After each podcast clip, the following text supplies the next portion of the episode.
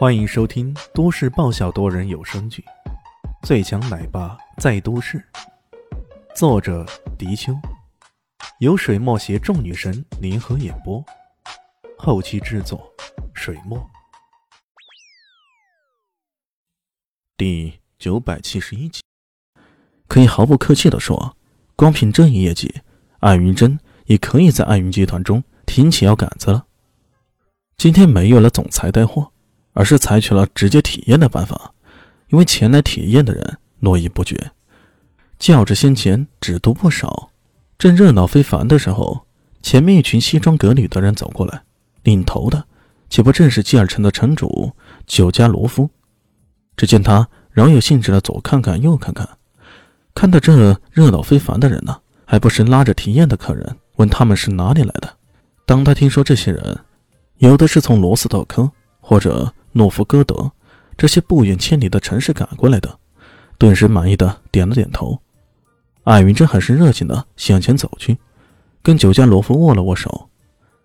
酒家罗夫笑呵呵的：“哈哈，艾小姐，你可真是美貌与智慧并存呢！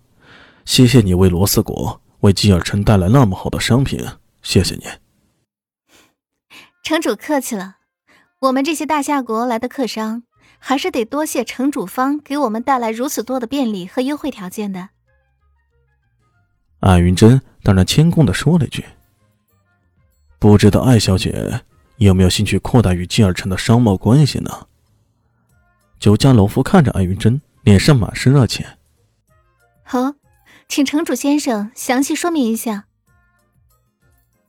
艾云珍猜想到了什么，不过她还是有些不敢相信呢。呃，是这样的，我刚刚问了一下啊，几个远道而来的客人，他们有的是在罗斯托克赶来的，八百多公里啊；有的是从诺夫哥德赶来的，一千五百多公里啊。我想，这小城很久没有那么热闹了，对不对？这一切可都倚仗你的这些绝好的产品呢。我是这样设想的，在金尔城建立一个天亮产品的工业园。你们来投资，可以在罗斯国招股，有多大做多大，将这里啊打造成一个产品交汇的绝佳场所。有了好产品，有了人流，何愁基尔城不能发展起来呀？在未来，我们希望基尔城能在在此基础上发展成西伯利亚平原上的一颗明珠，这是我最希望看到的。酒家罗夫半点都不掩饰自己的野心。艾云珍一时啊。没想到对方竟然想那么长远，一时疑迟了。他不知道以天亮公司的实力，能否支撑起一座城市的远景规划。不过，吕信却冲着他猛打眼色。对呀，这可是对天亮百利而无一害的好事啊！嗯，好是好，不过，城主大人能够给出什么样的优惠条件呢？艾云珍不愧是商业女强人呢，马上如此回应道。呃，优惠条件不需要担心，真的，只要艾小姐有这个意愿，我们会全力配合。比如说土地方面，你放心，金尔城最不缺的就是土地。酒家老夫决定干一番大事儿，所以他在优惠方面那是绝对的慷慨大方。艾云珍看到对方的心思，讨论了几下后，双方就已定下了初步的意向。可以说，一家公司。撬动了一座城市的发展，这还是极其罕见的。尤其是这是个大夏国的公司来撬动罗斯国城市的发展，这搁在之前呢，简直无法想象。不得不说，历史的因果循环着实让人难以预料。酒家罗峰在说到金尔城优秀条件的时候，还拍着胸口：“你放心好了，我们金尔城对比其他的城市，还有一个最大的优点，那就是。”我们的治安好，这十几二十年几乎没有出现过大型的恶劣案件，这点你大可放心。可万万没想到的是，他这话刚没说完，结果外面传来一阵骚动。酒家老夫吃惊了，然后愤怒：“到底怎么回事？赶紧帮我去看看！”他这么说着，身旁的保镖正要出去看的时候，万万没想到，门口突然冲进来一群荷枪实弹的人。黑洞洞的枪口对准了在场的人，当头的人拿着手枪对准了商场的吊灯，砰的一声，直接击落下来，碎片落了一地。现场的人个个吓得尖叫起来。然而，那人又是一枪将那个喊得最大声的胖女人给击毙了。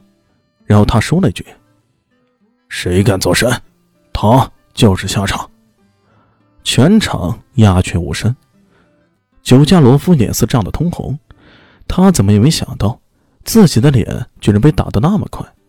才刚刚受了这个城市治安好，没想到这一眨眼，居然就有一支佣兵杀了过来。一时间，所有的目光都集中在了他身上，他身旁的一些保镖啊，更是捏了一把汗，为他的安危担心起来。偏偏酒家罗夫完全不信邪，直接走了出来，大声呵斥：“我是吉尔城的城主！”砰的一声，子弹在他耳边擦过，将他的耳朵擦出了一缕鲜血。稍有偏差的话，他的小命就会不保了。你，他吓得不敢再说话了。那开枪的根本就不将他放在眼里，喃喃一笑：“哼，我管你是城主还是国主，我说了改开山就得死，还有下句，你就死定了。”全场的人都倒吸口冷气啊！再也不敢说话了。李迅却认真的观察起这些家伙来了。这些人一个个身穿黑色的军装，每个人的武器装备都是十分的齐全。他们手中提着自动步枪，有的是微型冲锋枪，腰间别着手枪，还有不少人有手雷、军用匕首。